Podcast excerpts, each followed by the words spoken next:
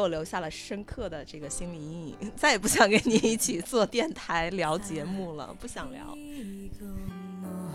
今天要聊一个关于初恋的故事，本身也是一个非常危险的话题。我们都没有聊一下各自的初恋。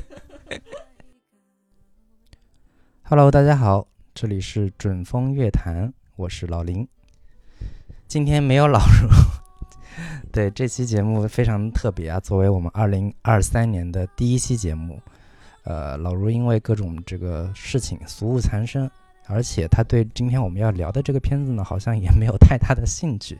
所以呢，我找来了一个女嘉宾。之前大家不也？经常抱怨说这节目光俩大老爷们儿在那聊天，也没个女生。对，今天我贡献了自己的夫人出来，小喵老师来跟大家打个招呼。大家好，我是小喵。对，今天要跟大家聊的这个是一部日剧，是之前算是去年年底的一个新剧啊，网飞出品的这个《初恋》。我其实一开始对这个剧呢不是特别感兴趣，我。之前是自己看了一集，呃，画面各方面表演都还不错，但是呢，剧情节奏实在是太慢了，然后看了一集我就没看。结果呢，疫情期间，这个大家在北京普遍都中招了嘛，然后小苗同学也中招了，于是呢，躺在床上那两天呢，无事可干，于是就看了这部《初恋》。一口气在那看，一边看一边哭，还经常看完之后极力的这个推荐给我说这剧实在太好看了，你一定要看看。看完之后呢，你们来聊一期节目。然后我抱着试试看的心情呢，也去看了一下。然后我首先还是想好奇啊，为什么这个这部初恋对小苗同学有这么大的吸引力，觉得这么好看，这么有意思？嗯。嗯，其实一开始是生病了，打发时间，就是想躺在床上看一些唯美的这种画面的剧。但是看了一集之后的话，我发现其实除了它画面唯美，故事讲述展开也并不俗套，然后演员又很喜欢。后来才知道这个是这个剧是一部呃，这个剧是一一位女导演导的。嗯，我就觉得女导演在表现很多细节方面的话，她有。她自己的这种女性视角，然后就觉得整个细节讲述的特别的，嗯，细致，嗯，就还挺喜欢的。然后就，呃，对这个这个剧是导演叫韩竹百合，是一个呃日本女导演，然后呃编剧也是韩竹百合，她之前拍过一部叫《天使之恋》，也是一部偏纯纯爱剧类型的电影，纯爱类型的电影啊。然后这部《初恋》是在二零二二年的十一月二十四号在网飞上线，一共是九集，每集差不多五十分钟的样子。对，基本的这个呃剧的情况就是这样。然后这个呃《初恋》呢，其实是一部纯爱类型剧，因为纯爱类型的这个这个类型本身，其实在这两年已经是比较的嗯。示威，或者说没有没有那么流行了，大家都不不怎么看纯爱类型剧了。但是这两年好像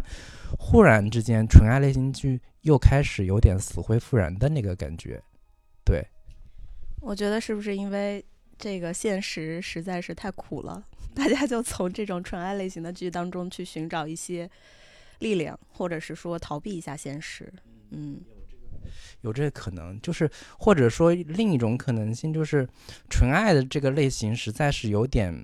呃，太过于套路了。以前大家看过的，像什么情书呀，或者是像那个刚提到的天使之恋呀，或者更早之前韩剧，就是纯爱这个风潮是从日本开始的嘛，从情书开始，然后再到拍了一系列的那种纯爱剧，呃，比如说像那个木村拓哉演的那个一系列的。呃，恋爱世纪啊，悠长假期等等这样的一些纯爱剧，很多的套路，比如说车祸呀，或者说失忆呀、绝症梗呀，这样这样的一些东西，已经大家觉得太过于狗血了，或者说太过于戏剧化了，跟现实生活好像离得不是那么的嗯紧密，或者说大家看了这样的东西之后，感觉也没有那么相信这些这些这些事情会真的发生在现实生活当中，所以。呃，更早之前，其实韩剧也拍这这些类型，大家还有一些这种，呃口头禅，或者说那个顺口溜嘛，说什么韩剧有三宝：车祸、失恋治不好什么 之类的，癌症治不好等等这样的一些一一一些那个调侃的话嘛。所以现在韩剧都已经不太去拍这种类型了。现在韩剧拍这种情感剧、爱情剧，要么是呃现在。国内也流行的那种甜宠类型的，就特别甜，大家谈恋爱谈的就是如何的，或者是霸道总裁这这种类型的，或者说，呃，更升级一点，会拍一些呃跟悬疑相关的，在悬疑里面，呃，在爱情剧里面加入悬疑元素。所以，单纯的纯爱这个类型，现在大家都不怎么看好了。但是，偏偏这两年，为什么忽然开始有这种呃重新大家开始看纯爱类型了？包括今年有一部韩日剧叫《静雪》，也是讲的一个偏纯爱类型的青春时期美好的爱情，然后跟听障人士还有有一些关系的这样的一些剧。对这个现象也还挺有意思的。所以我一开始知道说《初恋》这是一部讲纯爱类型的的剧的时候，我会有一点点抗拒，就是这么传统老套，然后可能没没有什么太大新意的这样的一个剧，可能。不是太特别符合我的口味，然后尤其知道它里面还有那种车祸失忆的这样的梗。其实整个剧的最核心的一个梗的设定，就是男女主角俩人是因为车祸，因为一场车祸，女主失忆了，然后导致从此再也不认识自己的这个初恋男友，然后那个初恋男友这么多年来对她也是心心念念，没有没有忘记，然后两人重新重逢之后。再次一点点靠近，再次一点点这个重新相识，重新再爱上的这样的一个过程，就是这样的一个设定，会让让我觉得是不是也太过于俗套了？这古早的剧情这么这么没有新意的剧情，真的有有有值得看吗？对，对，其实一开始我也是看了剧情介绍，我看剧情介绍的时候也没有对他有什么样的期待，反而就是看完了前面几集之后，我就觉得。哎，他还挺不一样的，因为就我以前也看很多纯爱剧嘛，但是那时候可能都是上大学的时候，就毕业了之后就很少再看这种，就觉得看不下去，节奏特别慢，然后也是有一种就是什么青春啊那种故作疼痛这种姿态在里边儿。但是这个看了几集之后，就真的陷进去了，然后就觉得他拍的特别好。我也想，我也想跟这个 林老师讨论一下，是说为什么这部。这个纯爱剧，整个剧情大的还是挺俗套的，但是，但是这个为什么这部这么特别？嗯，让人就是就是欲罢不能。我知道是呃梁文道老师他提到他的一位朋友就把这部剧看了三遍，是什么能够让一位中年人能把这个看了三遍？嗯，我觉得还是挺值得讨论的。对，就是。呃，因为我们以前看那些纯爱剧啊，往往都是以这个青春时期的那种特别单纯的校园恋情为核心，就是这个是最最核心的看点，就是看当年就是在年轻的时候两个人的初恋多么的单纯，多么的美好，多么的令人这个呃，就是那种很纯净的那种感觉。包括我们以前看情书的时候。就最核心的，大家觉得那些那些美好的东西，都还是两人穿着校园制服呀，然后在在校园恋情的那些种种的小细节，特别让人回味的那种当年的那些美好的那些感情。但是我觉得这部《初恋》最特别的一个点就是，它其实是两条线同时在在在推进的嘛。其中一条就是他们当年那个学生时代的。在北海道的美好的那些那些青春回忆啊，美好的这个青春的情感，但是另一条核心的线其实是在三十多少年之后，十几年之后吧，至少是那个中年人到中年之后，两个人再次相逢的那个部分。对，就是这个这这个部分，其实是他跟他那个青春时期的感情是，呃，或者说可以是旗鼓相当的，或者是五五开的那个那个。就是从从分量来说，他有大量的笔墨在描绘这两个人在中年之后再次相遇的那种呃生活细节，他们两个人的生活状态，以及他两个人在中年之后重新再认识呃重新再相逢重逢之后的情感展开，就是其实在，在以往的这些作品当中，青春时期的爱情会占绝大多数的笔笔墨，但是在这个部分，在这部剧里边，我觉得它最特别的就是把中年时期的中年情感描绘的非常的突出，或者说描绘的非常的呃丝丝入扣，就是很多，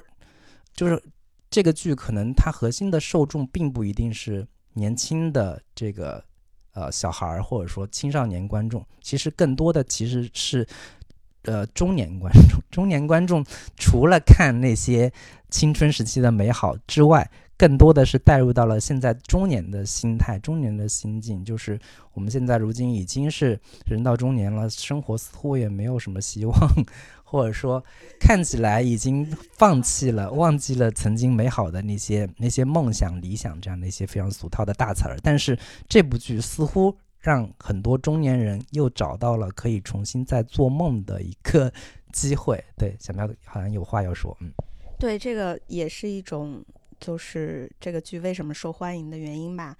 就让这些中年人有一种，对吧，回忆的这种感觉，还有。我想提一下，是不是和这个这首歌也有很大的关系？对，因为这首歌它当时流行的时候，我们这批中年人那时候还很年轻，所以现在就是借着这首歌讲述这个故事的话，其实也是一种回忆杀。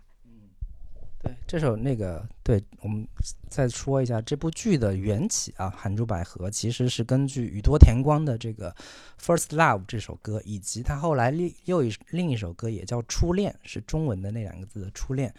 还应该就是这两首，啊，为他的一个创意的起点或者创意的来源吧。通过这这两首歌来进行构思的这部电影，对，其实。这几年国国产电影吧，其实有一股风潮，就是把当年其实最核心的是以港台流行音乐为为主，就是把这些音乐作为一个 IP，然后再进行创作一部电影，然后勾起大家的那种怀旧感或者说怀旧的回忆。比如说高晓松的《同桌的你》，然后在之前的何炅的《栀子花开》。然后包括后来刘若英的《后来的我们》等等的这样的一些一些歌，大家耳熟能详、特别熟悉的这些音乐，作为一个一个呃钩子来引起大家的一些怀旧的回忆。对，然后呃这两年好像这这个这股风潮慢慢的已经过去了，但是对于国内观众来说，我不知道宇多田光的知名度 有到底有多高。其实可能。你平时关注啊日本流行音乐的，或者说喜欢日本流行音乐的，可能会对宇多宇多田光挺挺熟悉的，或者是特别耳熟能详。但是可能不是那么关注日本电呃日本的流行音乐的，可能对于宇多田光可能没有那么了解。哦，但是即使对他不了解，我记得当年好多人也都是把他的那个那首歌作为手机铃声的，所以很多人他可能没有完整听完这个歌，但是一定听过这个铃声。对，那我最早听到这首歌是在差不多两千年的时候，我那会儿正在上上初中。非常神奇的就是，我我当年是一个追星族，你知道吗？我我会买一些这种当代歌坛，就是大嘴鳄鱼。我不知道这个这个这说起来都已经有有有年代了。他他会就是附带一一个，就是买那个杂志的时候，他会附带一个 VCD。然后那个 VCD 里面有会有放很多流行音乐的歌，然后我买的那张正好就有那一首，呃，宇多田光的《First Love》。我当年听的时候就觉得很好听，挺好。就那会儿不会日文嘛，就是把那个日文的拼音就是标成中文汉字。然后再再再唱这首歌，对，所以这首歌对我来说还是有一些这个青春回忆在里边的。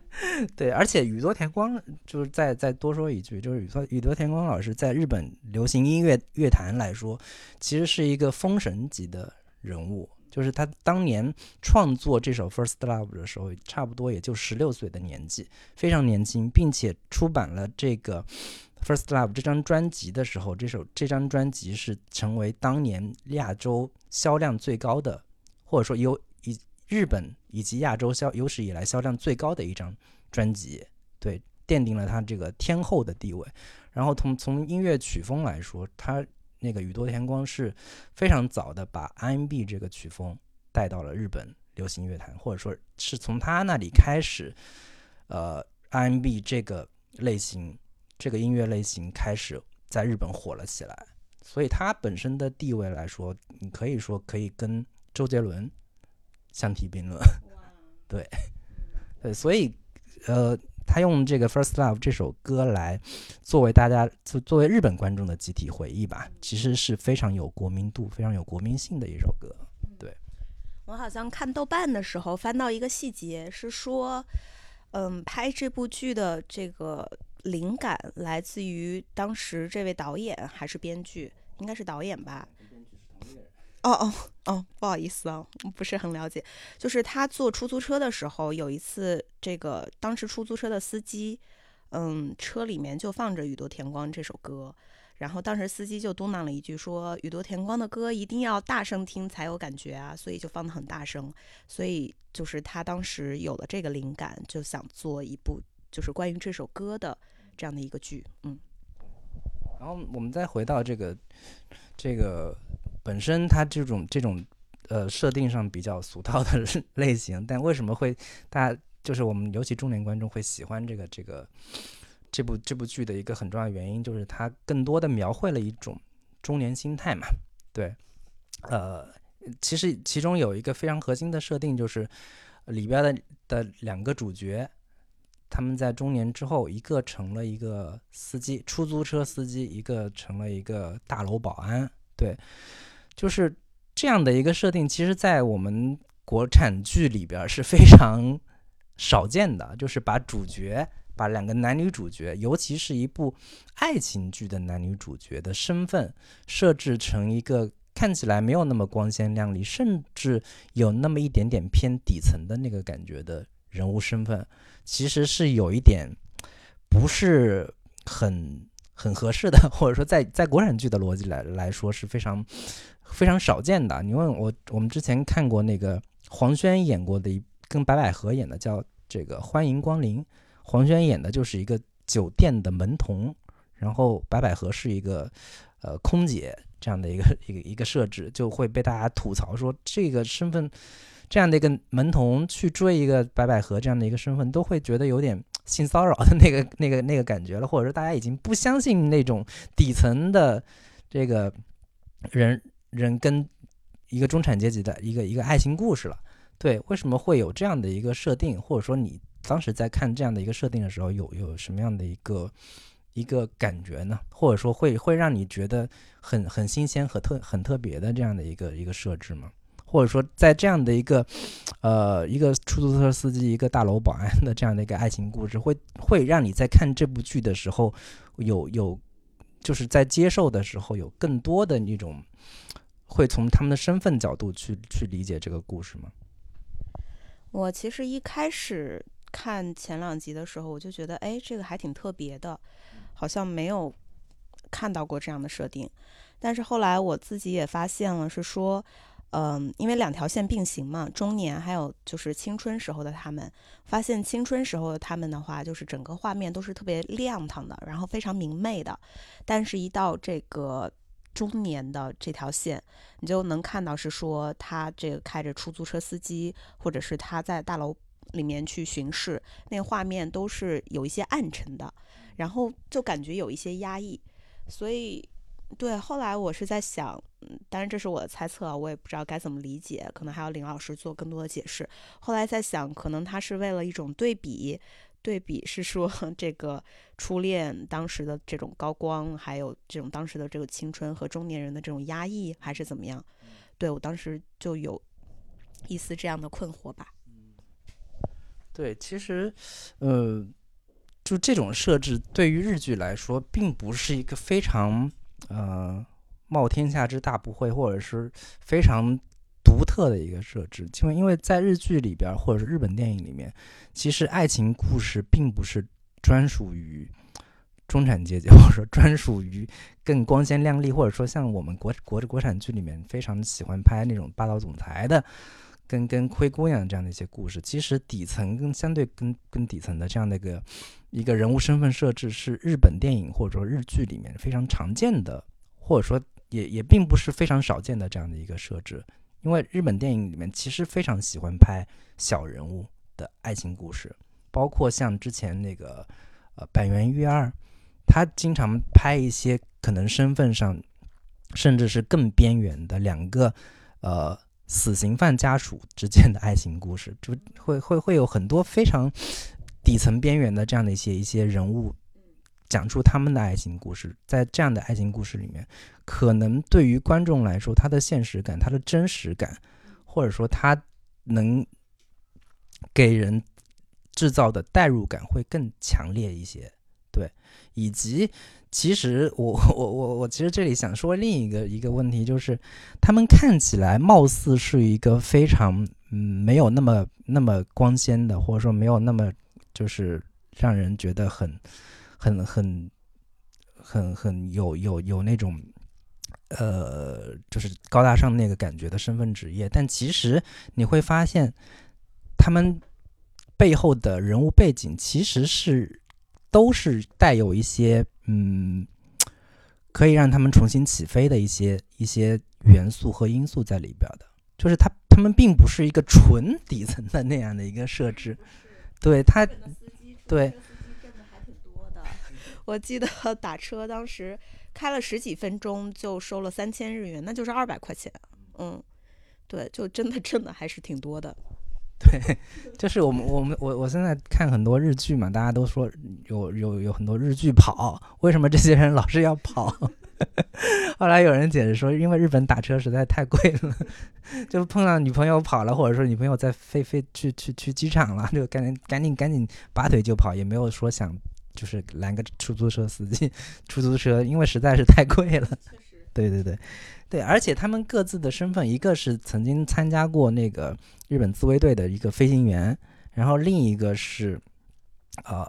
也上过大学，然后曾经的各种嗯，就是素质各方面其实都还不错，曾经嫁入过豪门，然后也也就是英文非常好。可以参加过这个英文演讲比赛。当然，我们在看的时候，我都在想说，你就你这个英文口语发音也能参加英语演讲比赛，也是，哎呀，可见这个日本日本日本人的英文水平，嗯，就就就凑凑合吧。对，其实他们就是各自身上都有一些可以说是隐形的翅膀，可以让他们重新再再起飞的力量，而且。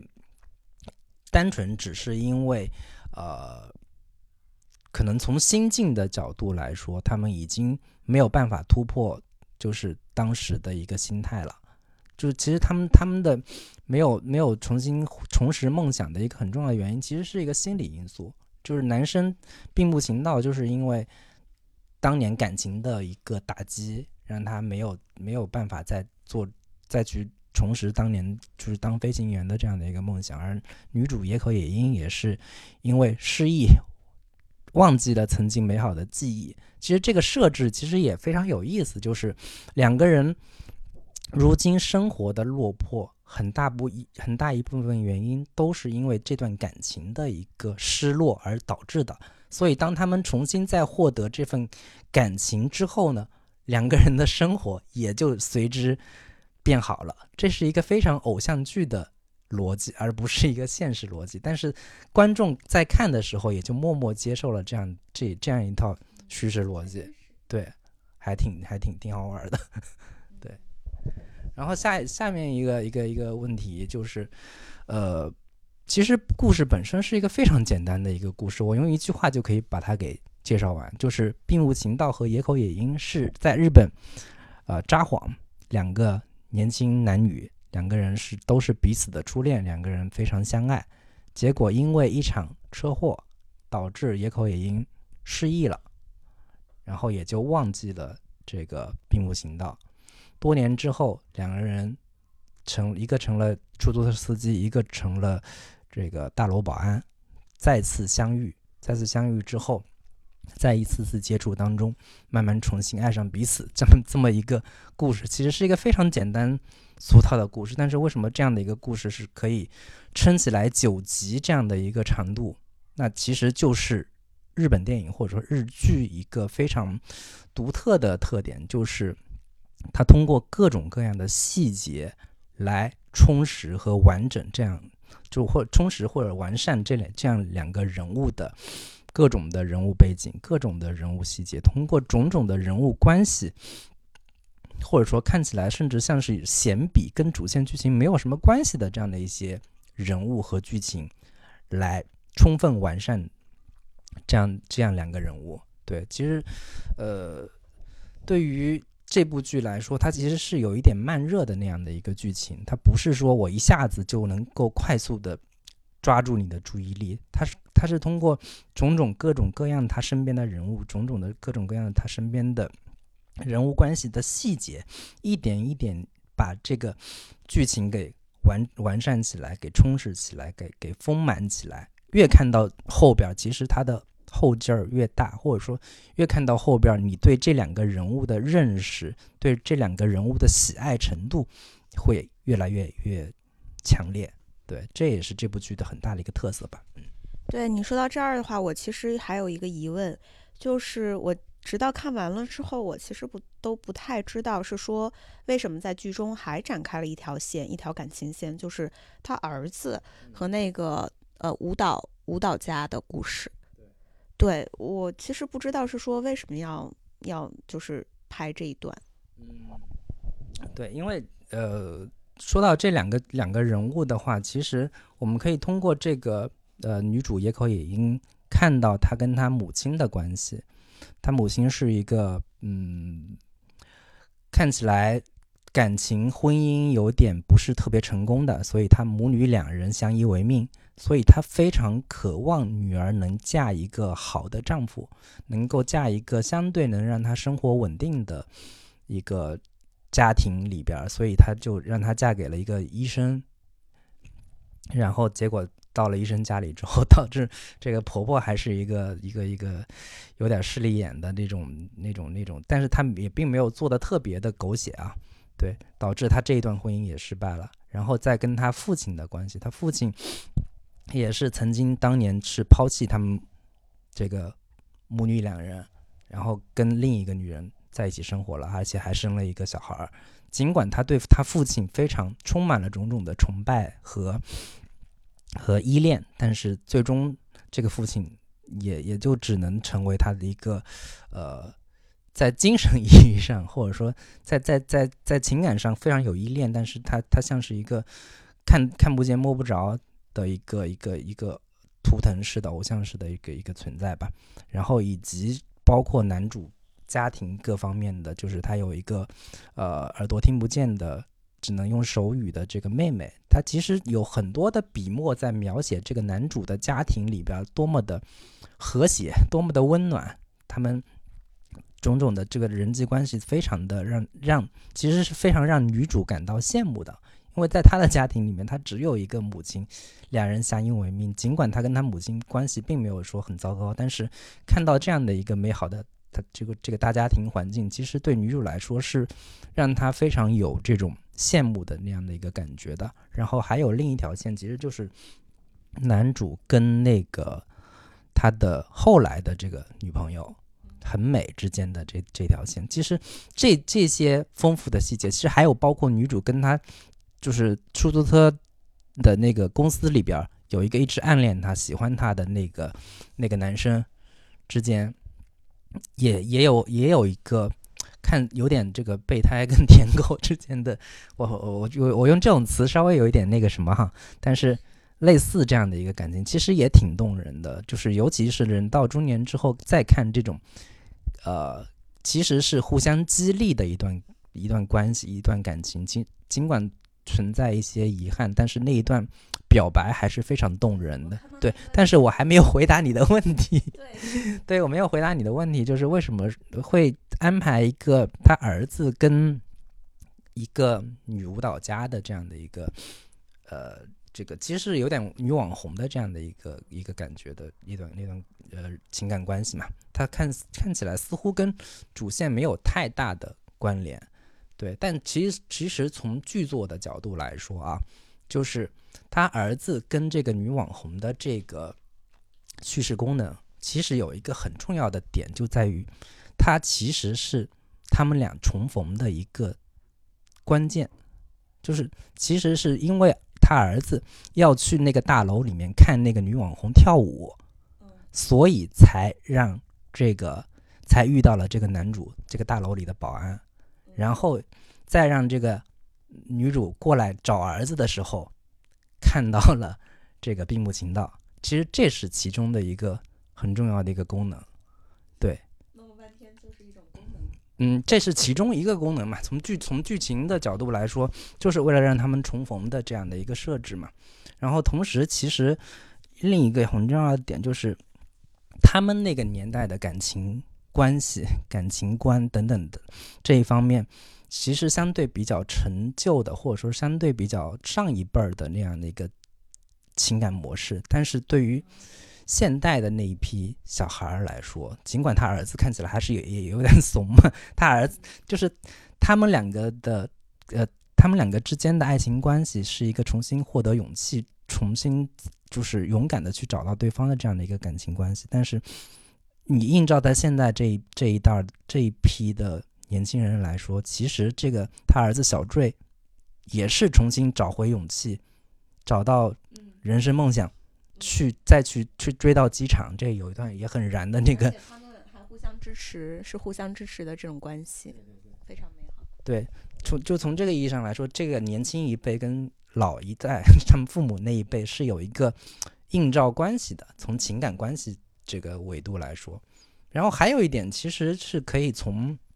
嗯呃宇多田光这个这个角度来说，当年宇多田光在创作他喜欢的这个。呃，大热的这个音乐的时候，也就十几来岁，其实跟他们那个年纪差不多大。然后他那个儿子也是一个喜欢音乐、热爱音乐的这样的一个小孩儿。然后他的那个女朋友呢，也是一个在舞蹈层面上非常有天分的小孩儿。其实对他们这个年年，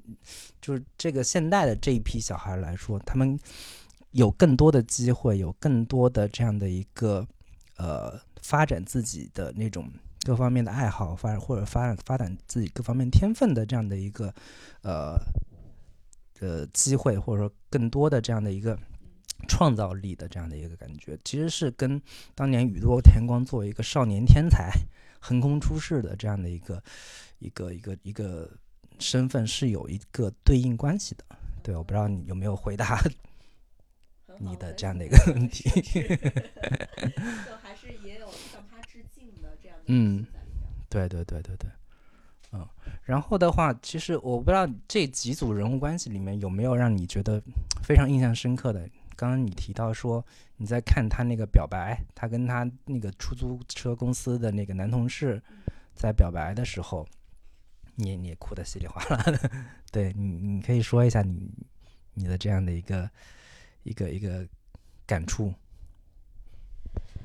我觉得这这部剧之所以吸引我，就是它不光是讲了很多感情的事情，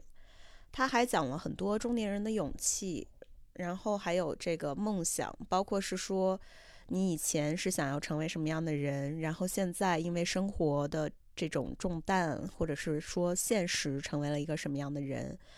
就。他在剧里面的很多其实是关于梦想、关于现实，然后关于勇气的。我觉得这些东西其实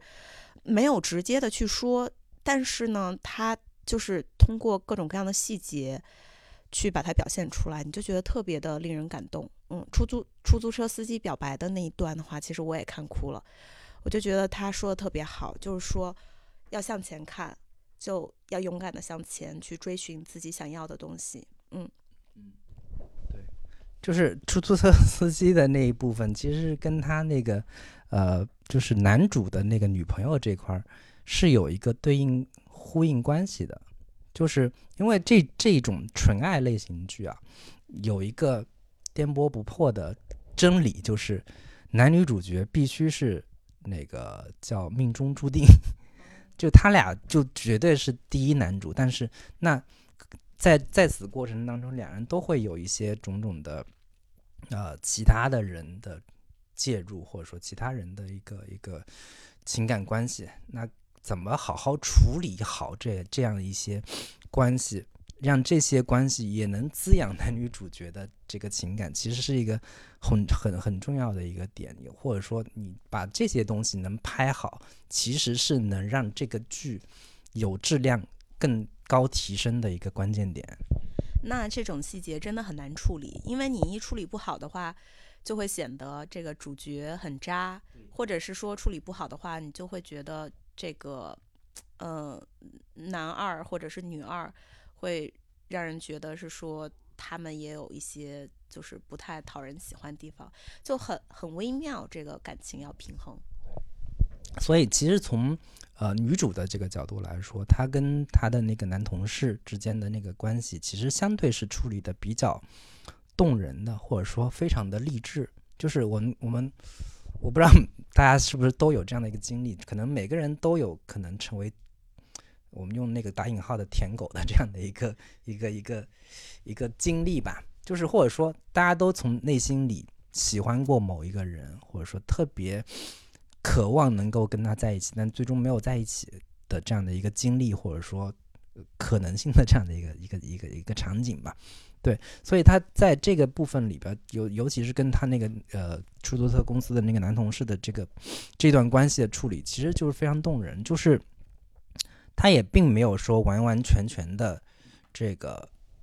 拒绝对方，他其实他即使已经完全拒绝对方了，但并没有伤害对方。我觉得这个点是他处理的非常好的地方，并且是彼此给对方鼓励、彼此给对方打气的这样的一个非常良性的一段处理，就是暗恋关系，或者说把这段情感关系作为生命中的养分，各自成为彼此的滋养。这样的一个感觉，这个是非常动人的。然后再回到男主的这边的话，他跟他女朋友很美之间的这个 这个爱情关系，其实对于很多人来说，这个很多人在网上就就批判嘛，说你这男主太渣了，你为什么跟人在一起这么多年，最后初恋一回来，你就 你就拍拍屁股走人了，然后把这个这个。这么好的一个女孩，这么一心一意对你的这个女孩就给抛弃了。对，我不知道这个小喵在看看到这个场景的时候，会有一种这个对他这对这个男主非常厌烦或者是讨厌的这样的一个一个感觉吗？会觉得他是个渣男？这个就是我刚才说的，就是可能处理这种细节的时候，就要平衡很多东西。嗯，首先我不是一个就是看剧的时候就想着是说价值观的人，因为我觉得文艺作品嘛，你要放很多价值观的东西去衡量的话，这个就没有办法展开了。那些著作，那些很有名的，对吧？很有名的这这种历史著作，如果你这么去看的话，它可能很多也都成为不了著作，也都遗遗留不下来。再一个就是，嗯，我在看的时候，我觉得它还是处理的很到位的。包括是我很喜欢的一个情节，还有他让我觉得这部剧很真实的一个地方，就是男主嗯，在这个新餐厅门口没有进去，没有进去。我觉得嗯，可能从这个刚才你说的这个情节上也说得通，就是他刚和这个自己的女朋友分手，然后这个时候如果 真的就立马去和这个原来的初恋去表白，去在一块儿，可能会让人产生一些不适感。就算你不会怎么样，但是你可能心里面还会就觉得就不太舒服嘛。但是他没有进那个门，然后再一个就是他也没有像我想象的一样落入俗套。比如说，哎，我我我要告诉你，我是你以前的这个初恋男友，我是谁？或者是说，呃，我我要帮助你恢复记忆，他都没有这种落入俗套的这种处理，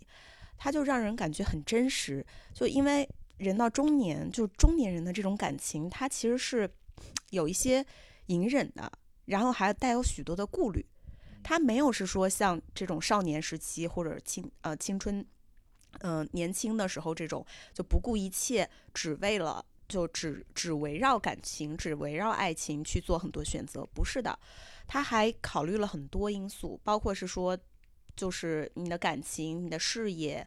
嗯，未来的生活，还有这个你的梦想，这些他都有考虑到。所以当时我觉得这个处理一开始我其实不是很理解，但是后来我觉得他为什么这部剧让我后来念念不忘，就是因为他这种处理其实很符合现实。他不是说简单的一个 去在一起这样的一个设定，而是希望是说就表达的更真实一些，然后最后女主自己想起来了，自己去突破了自己的勇气去做一些事情。嗯，是，我觉得嗯，这个就是好的纯爱剧或者说好的偶像剧的一个一个，就是为什么它会跟其他的那些纯爱剧不一样的一个地方，就是。呃，除了他有更多更真实的中年心态，或者说中年人现实的某一部分的一个呈现之外，其实另一个很重要的一个一个原因，就是他给你制造一个他非就是他看起来很合逻辑的人物心态和人物动机，就是他并不是一个我单纯只是为了我的这个呃。就是它不是，并不是单纯给你制造非常美好的梦幻的这样的一个感觉，它其实是更多的是在现实逻辑上给你制造美好的幻觉。因为从现实逻辑来来说，它不可能一个大萝卜，我我我不顾一切的我就去，我就去飞到那个应该是芬兰还是哪儿？冰岛。冰岛飞到冰岛，我我要去那个。呃，去当飞行员了。一个出租车司机，他也不可能说我我说我说放下一切，我去到冰岛，我就能当一个那个空姐了。就是从现实逻辑来说，这都都不是一个真实可以让人可信的这样的一个剧情设置。对，但是你看到最后的时候，你你就自然而然你就相信了，因为你愿意相信。你愿意希望他们能是这样的一个美好的结局，因为前面他也都有铺垫，一个曾经就是一个飞行员，只不过是因为遭遇了现实的打击，遭遇了情感的打击，于是一蹶不振，但最后他还是会会去重拾他自己的梦想的。然后另一个一直以来也都是想要成为空姐的。其实它里面有一场戏还挺动人的，那场戏就是。他在机场的那个准备，就是准备饭菜的这样的一个工厂里面打工，但是也是一个非常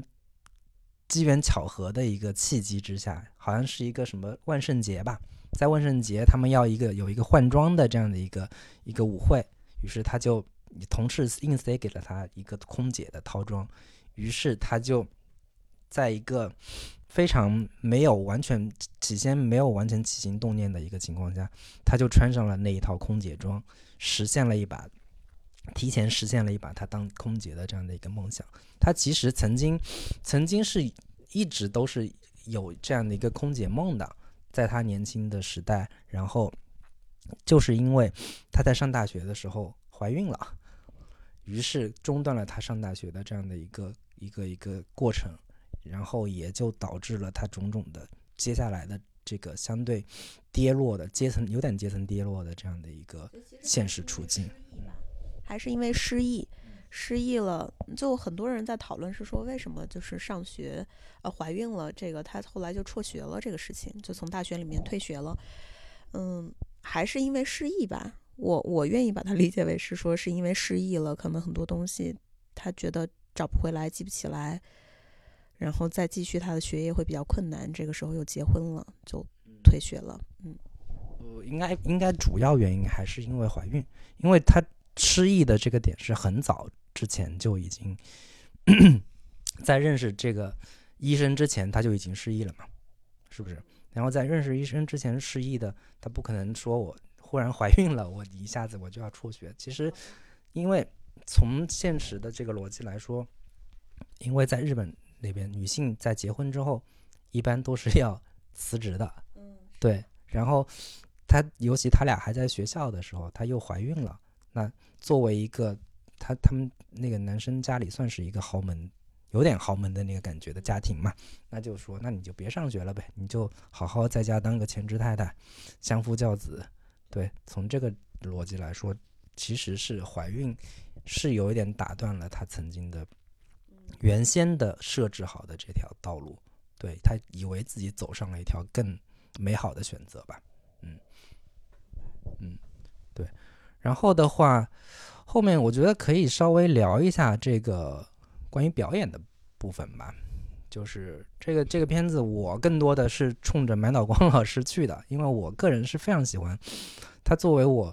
最喜欢的日本女演员之一吧，对，之一，对，都我是我我个人是非常喜欢这个满岛光老师的表演，他其实跟很多那种偏甜美型的早年间像什么。松隆子呀，松岛菜菜子呀，那那个时期的，然后，但是你都会觉得他似乎背后，他曾经吃过很多苦，他有一种随时可能会崩溃的那个、那个、那个、那个气质在。对，所以在这这部剧里边，因为我我之前看过他演的，像是那个叫呃四重奏，对，然后再包括之前他演过一个电影叫《爱的曝光》。就是他在里面，他有一种变态的感觉，你懂吗？他是可以演变态的，就是这个这种气质是不是所有女演员都具备的？对他，嗯，就是满岛光身上就有一种有一种表面非常单纯，表面非常甜美，但是背后是有一股呃阴阴冷冷的那种感觉的气质在的，这个是。她跟其他很多那种甜美系的，或者说元气系的，像什么新垣结衣 这种类型的女演员不一样的，她是有更多的灵魂的东西在的。我不是说新垣结衣没有灵魂，对我不知道这个这个满脑光在这部剧里面有哪些表演会让你觉得很印象深刻的场景吗？嗯，就一开始他和他儿子的那些互动。就让我觉得，就一开始不知道那是他儿子嘛，嗯，就小心翼翼那种，哎呀，就就就那种感觉，让人觉得非常的想要保护他，不知道他经历了什么的那种感觉。还有再就是他最后想起来，想起来这一切，就是那个瞬间，就当时音乐响起的那个片段，跟他儿子一起听歌，然后看飞机的那个场景，对对。对，就那个片段的话，我是看了至少有十几遍，我觉得他演的好好啊。就是他即使在落泪的时候，那种落泪的时候的那种睫毛在抽抽的那种感觉，然后还有就是想忍住，然后又忍不住，就那种克制的那种感觉，演的非常的美。嗯，对，当然还有一些其他的地方，我也觉得挺好的，只不过是说没有这么印象深刻。比如说他。之前就是带着他的孩子，就是艰难的一个人，呃，和他的母亲在在这个在生活在打工那一段，还有后来他的孩子被送走那一段，那那可能是因为我也当了母亲了嘛，所以对那一段也很有共鸣，也觉得他演的非常的好，也非常的 令人心碎。嗯，其实呃大家都在夸那个 满脑光的表演，其实佐藤健的表演，其实在这部剧里面也是。跟我以往在看他以前经常出演一些比较偏霸道总裁类型的这个角色是有很大的差别的。我觉得这个男男人过了到了三十来 岁之后，慢慢有了岁月的沉淀，慢慢有了这个呃更成熟的味道和气质之后，其实在这部剧里面，佐藤健的表演也是还挺挺让人印象深刻的。其实有其中有一段就是。两个人是第一次见面的时候，就是当他当他当他两人三十来岁的时候，第一次见面，然后女主完还没有认出他来，就说：“你好，我是这个小坠的母亲，小坠的妈妈。”然后这个佐藤健就看着他，然后默默的眼角流出了一滴眼泪。就那个场景其实还挺，就没有多余的话，单纯只是你能感受到他内心的这种。奔涌的情绪，复杂的那个，对对，眼神当中复杂的那种、那种、那种情绪，两人多年之后重逢的那种惊喜和和和内心那种爆炸的 那样的一个那那样的一个感觉，其实他演绎的还是非常的这个出色的。对，其实剧中有很多非常抓人的一些小细节。其实日剧最核心的是什么呢？其实就是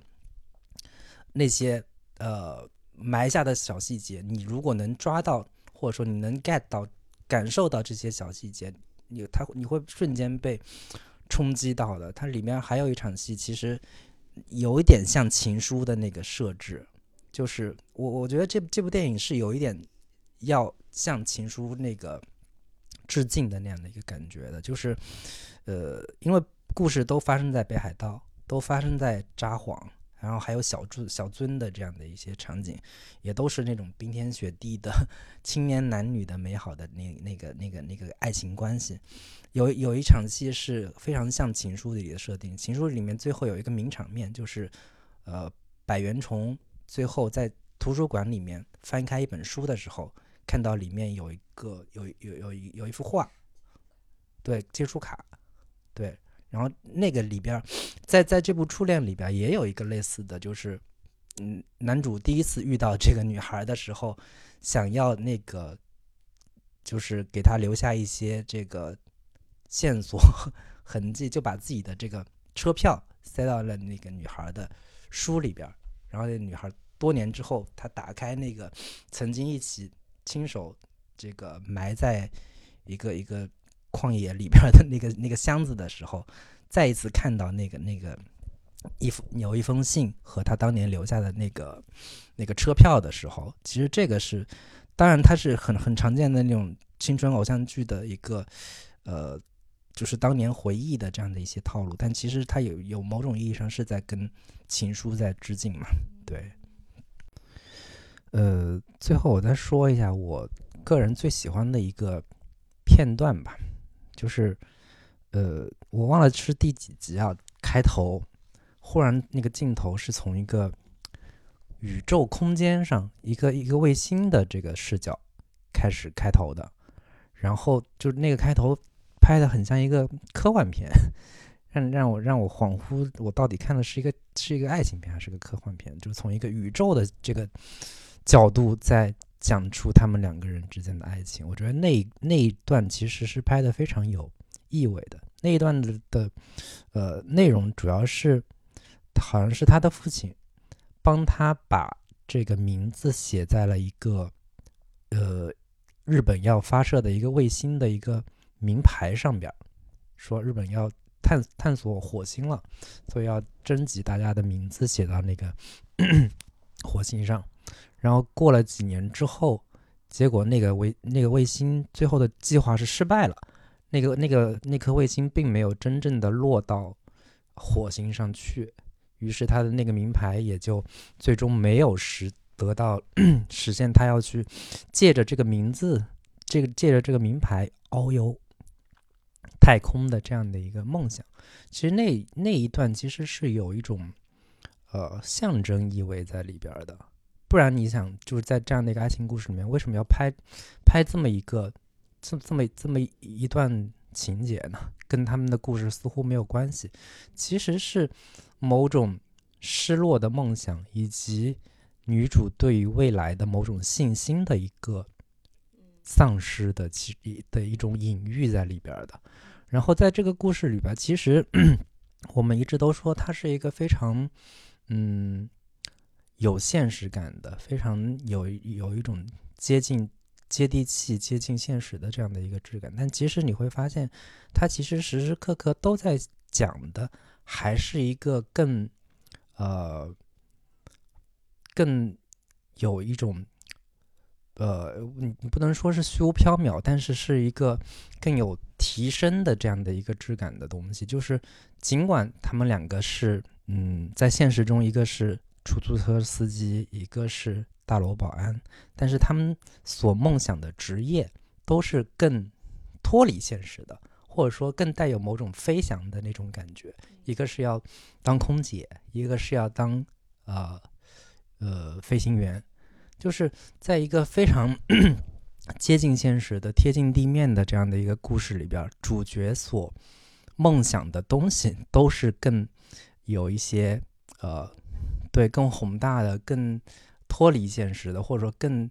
把就是离开地面的这样的一个一个感觉。对，其实他他的这种所谓的励志感，或者或者说他的某种。让人重新找回勇气、重新找回梦想的戒指，也都还是一个，呃，要要飞翔、要展翅高飞的这样的一个意象。这个也是，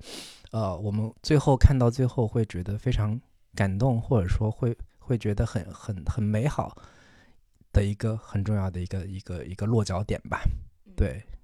然后最后，呃，还是想。这个刚开头的时候还没有好好 介绍这个小喵同学，对他其实除了那个是我的夫人之外，我把把我把我压箱底的这个吃的这个储备 都都搬出来了，而且今天要聊一个关于初恋的故事，本身也是一个非常危险的话题，我们都没有聊一下各自的初恋。对，小杨同学除了是一个。呃，我除了是我夫人这个身份之外，他同时也是一个职场博主，对，出过好几本这个关于职场方面的书，自己平时也写公众号，经常会为大家这个职场人士答疑解惑，或者说提供一些关于职场的一些呃方法论的，或者说呃个人经验上层面的种种的一些 内容吧。对，最后。呃，让小苗同学再跟我们说两句。啊，欢迎大家关注我的公众号 Stacy 职场记。然后我的第三本书新书也嗯前不久上市了，叫《职场的五十一个基本》。然后在这个京东上，它是呃有额外的这种定制版本，内容会比其他渠道的话多了将近百分之三十。还是可以，就是如果对这方面有困惑或者是有需求，还是可以看一下的。嗯，不少读者的反馈说这本书还是非常有帮助的。哎，原来是一期 广告节目。前面一直对今天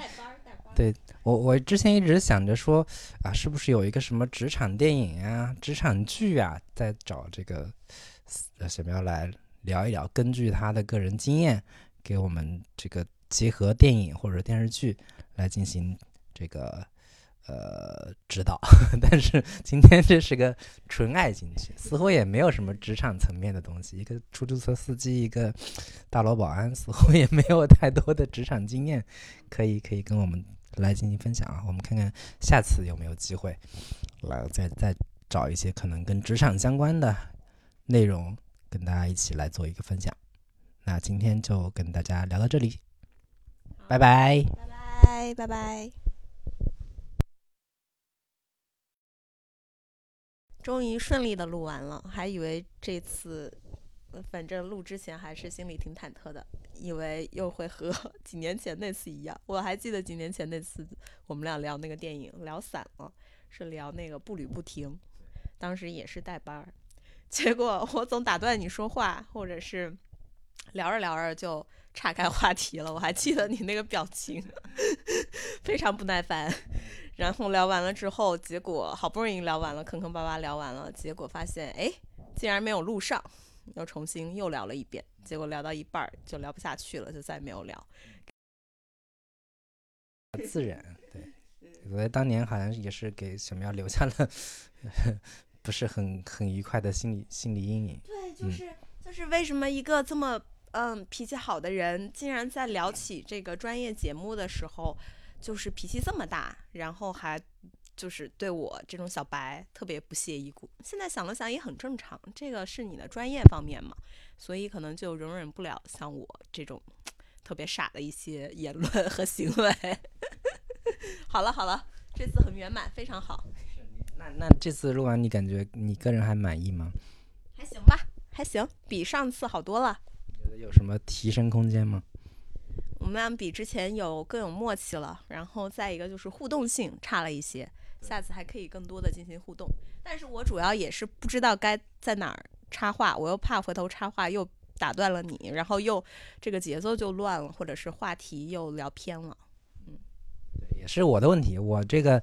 没有没有对没有特别好的进行引导，然后没有很好的就是给你一些气口来让你，以及这个整个节目聊下来还是我们还是相对比较严肃，就是没有说有一些很很轻松的那些互动呀，或者说聊一些很轻松的一些话题，比如说这个我们各自看过的一些什么。纯爱电影啊，或者纯爱剧啊，自己的一些一些个人感受、个人经验方面的东西，对，其实可能会聊得更自然一点。对，嗯，那好了，下次再见再见吧。好，我们欢迎下次小苗同学再次来，欢迎这个来到我们的准风夜谈节目。这次呢，算是一个特别节目，在老卢不在的情况之下，我跟小喵来。临时做一个这样的尝试，对，欢迎老卢赶紧回归，拜拜。